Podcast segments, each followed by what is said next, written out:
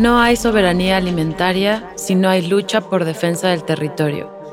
No hay soberanía alimentaria sin diversidad de cultivos y tampoco hay diversidad de cultivos si no hay soberanía alimentaria. En la historia jamás contada, nos hemos estado preguntando, ¿hacia dónde vamos? ¿Cuál es el camino que debemos tomar para lograr el cambio de paradigma de género y medio ambiente? ¿Y con qué herramienta contamos para hacerlo? ¿Cuál es el papel que juegan los alimentos en esta historia? Queremos poder vivir en libertad y en armonía con la naturaleza, gozar de esa libertad en todos los sentidos posibles e imaginables, tener una relación recíproca y regenerativa con ella. Nos gustaría dejar de ver la riqueza desde un punto de vista material y sintético y reimaginar un futuro soberano y diverso para las próximas generaciones humanas y no humanas. Yo soy Sofía. Yo soy Karenia. Y yo soy Paloma. Y esto es La historia jamás contada.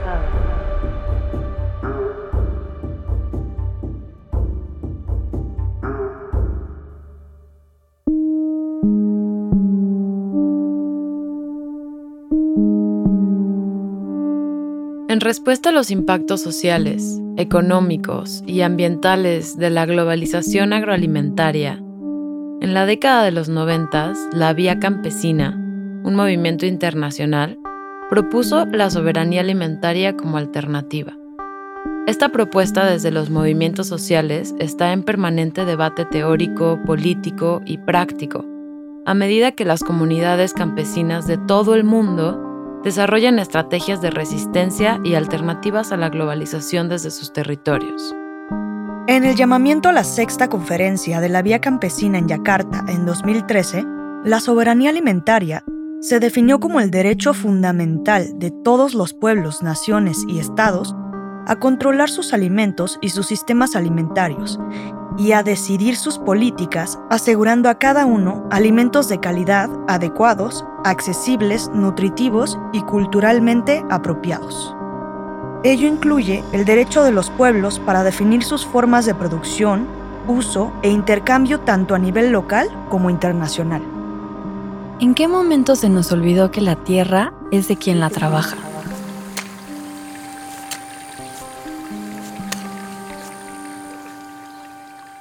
A lo largo de nuestras vidas hemos escuchado hablar del bienestar, que el bienestar individual, que el bienestar común, que hay que cuidar nuestro bienestar, pero, ¿qué es el bienestar?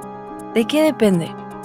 El bienestar humano es un concepto ambiguo que nos ha preocupado desde los inicios de nuestra existencia y ha sido analizado a través de diversas teorías y diversos ámbitos de conocimiento. Psicológico, filosófico, ambientalista, político y más. Actualmente, el bienestar se mide con los lentes de la economía de acuerdo con Mateo Aguado, investigador del Laboratorio de Socioecosistemas, con la revolución industrial y la publicación de La riqueza de las naciones de Adam Smith, se produjeron los cambios más influyentes en el campo de la economía, ya que la sociedad y la naturaleza comenzaron a ser fuentes de producción. Así, por primera vez en la historia de la humanidad, la capacidad de subsistencia iba dependiendo de la producción y la economía. El bienestar entonces comenzó a relacionarse con lo material. A partir de ese momento y hasta nuestros días, prevalece un concepto de bienestar que no necesariamente es sano, porque es obvio que nos olvidamos de lo más importante al dejarle todo el peso de nuestro bienestar. ¿En dónde quedó nuestra salud mental, física, social y emocional? ¿Cuál es el valor real que le estamos dando a nuestro bienestar? Según la RAE, existen dos significados para la palabra valor que se relacionan con el bienestar.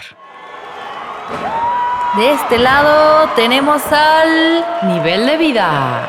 Y de este otro tenemos a la calidad de vida. El nivel de vida nos ofrece cantidad versus calidad. La calidad de vida nos ofrece calidad versus cantidad.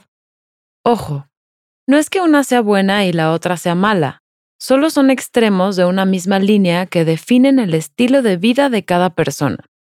Y estas formas de aproximarse al concepto de bienestar tienen importantes repercusiones que trascienden no solo en el bienestar de los seres humanos, sino también sobre la conservación de los ecosistemas y su biodiversidad. En definitiva, sobre la sostenibilidad ambiental y la equidad social del planeta. Pero a ver, ¿por qué todo este choro mareador? Ah, porque cuando hablamos de soberanía alimentaria, nos preocupamos más de dónde provienen los alimentos, las condiciones de su crecimiento, su distribución, la justicia socioeconómica, la organización local participativa, y enfatizamos siempre en el consumo local como un medio para combatir el hambre en el mundo. Los historiadores dicen que la revolución industrial obviamente influyó en el desarrollo y el progreso de la agricultura y la ganadería, porque el ganadero y el agricultor, en vez de tocar la tierra con sus manos, se montó en un tractor a ver el horizonte y el paisaje, picando piedra y desconectándose de sus alimentos, dejando de pasar la sabiduría colectiva de la cosecha a otras personas y creando nuevas necesidades. Retomando la cantidad versus calidad, podemos hablar de la seguridad alimentaria agroindustrial, a la cual no le importa realmente de dónde vienen los alimentos, las condiciones en las que fueron cosechados o criados, cómo se producen, ni tampoco cómo se distribuyen. Lo que importa aquí es el abastecimiento, que haya mucho de todo, pues, sin pensar en el impacto social y el impacto ambiental que generan, o si es nocivo o saludable. ¿Sabías que la producción de alimentos a nivel mundial funciona en su mayoría a base de agroquímicos que dañan los suelos y afectan la vida de los ecosistemas? Si la agricultura empezó siendo algo natural, un conocimiento común que le pertenece a todas las personas, ¿por qué ahora se privatiza esta información? Y más allá de solo la agricultura, ¿por qué se privatiza la vida?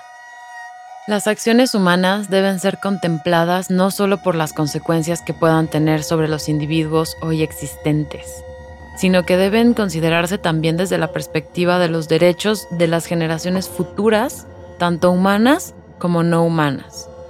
Monopolizar y privatizar la vida es lo que han hecho las grandes empresas transnacionales dedicadas a la producción de semillas transgénicas. México fue uno de los primeros países donde dieron inicio las solicitudes para realizar ensayos experimentales con organismos genéticamente modificados.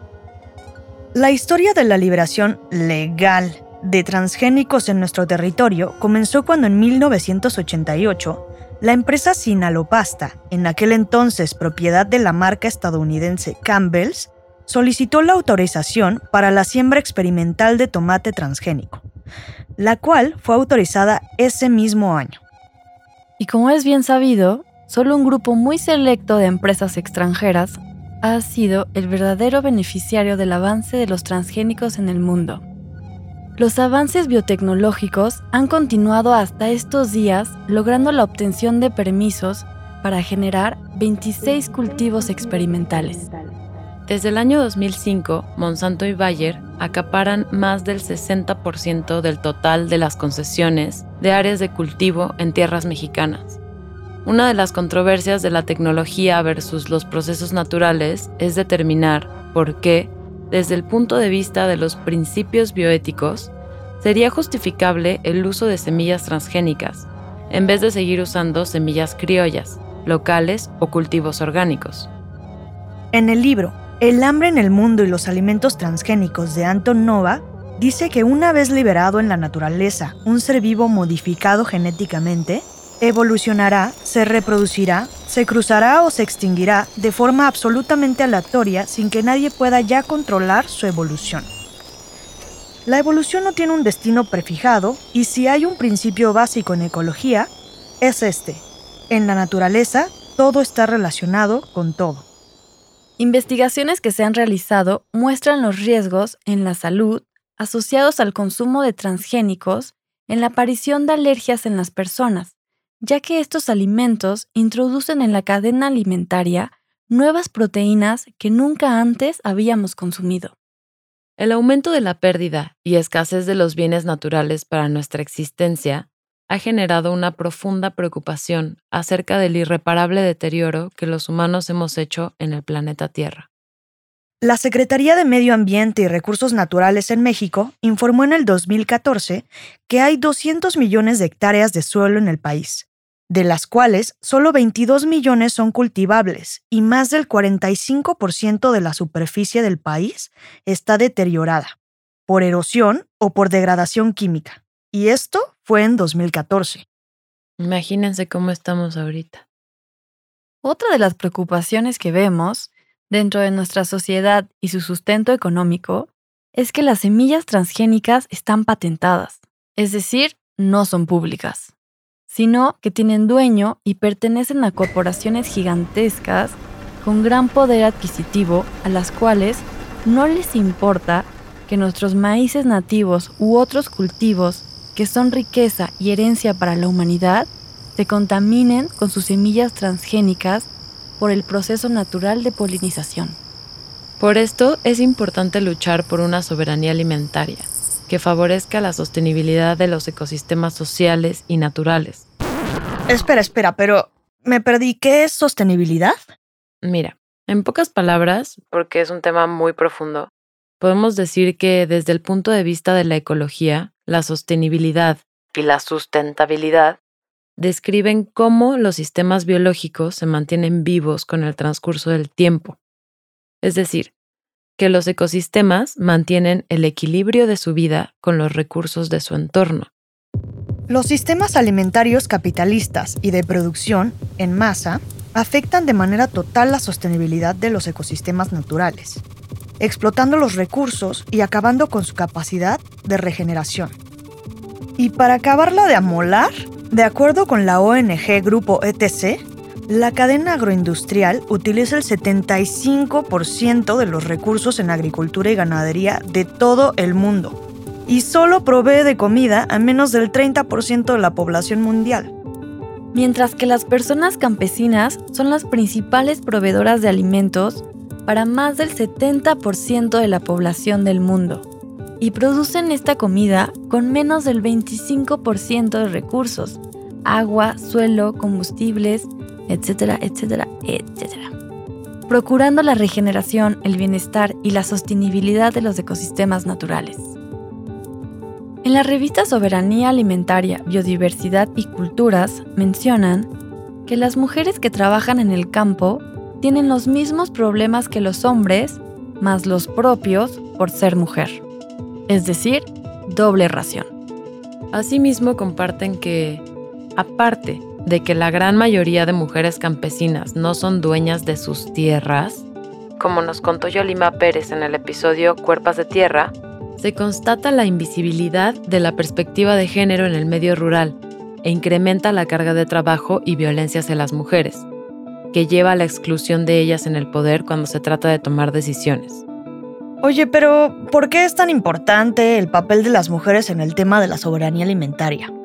Porque nosotras, como mujeres, luchamos en contra de un sistema patriarcal que imparte violencia y desigualdad a todas las formas de vida en este planeta, incluyendo a los alimentos que consumimos, convirtiéndolos en productos de baja calidad nutricional, afectando los bienes naturales y a nuestra salud. En numerosos pueblos agricultores primitivos aparecen las religiones fundadas en el culto de las diosas de la fertilidad. En los pueblos prehispánicos de México, las deidades femeninas estaban relacionadas con la vida, la fertilidad y la tierra. Una de ellas fue Tonantzin, la diosa madre. Actualmente, la titular del Instituto Nacional de las Mujeres en México, Nadine Gazmán, señaló que las mujeres rurales representan el 34% de la fuerza laboral, por lo que esta población es responsable de más del 50% de la producción de alimentos en México. Estos datos nos hablan de la necesidad de romper con el paradigma de género y comenzar a establecer relaciones equitativas a nivel económico, político, ambiental, sexual y más. Esto es una realidad en el mundo que llevamos viviendo varios años la cual ha generado consecuencias muy graves para el mantenimiento a largo plazo de la diversidad y de la vida de las personas que trabajan y viven del campo. Estas personas guardianas del agua, el viento, la tierra y todo lo que vive en ella son merecedoras de todos los bienes que da su territorio. Se trata de recuperar y resignificar con respeto la relación armoniosa con el mundo natural, de honrar la tierra y sus elementos, sus tradiciones y la cosmovisión que la vuelve infinita. Mira la música ondular, el poder de las corolas, siéntelo. No temas los colores del pensamiento. Que el agua se vista con luz de mariposas coruscando en el jardín.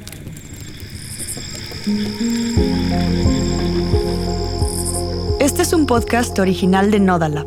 Nada de esto hubiera sido posible sin las siguientes personas. Este episodio fue escrito y editado por Karenia Ángeles, Paloma Ornelas y Sofía Benedicto. El arte fue diseñado por Angélica Cadena.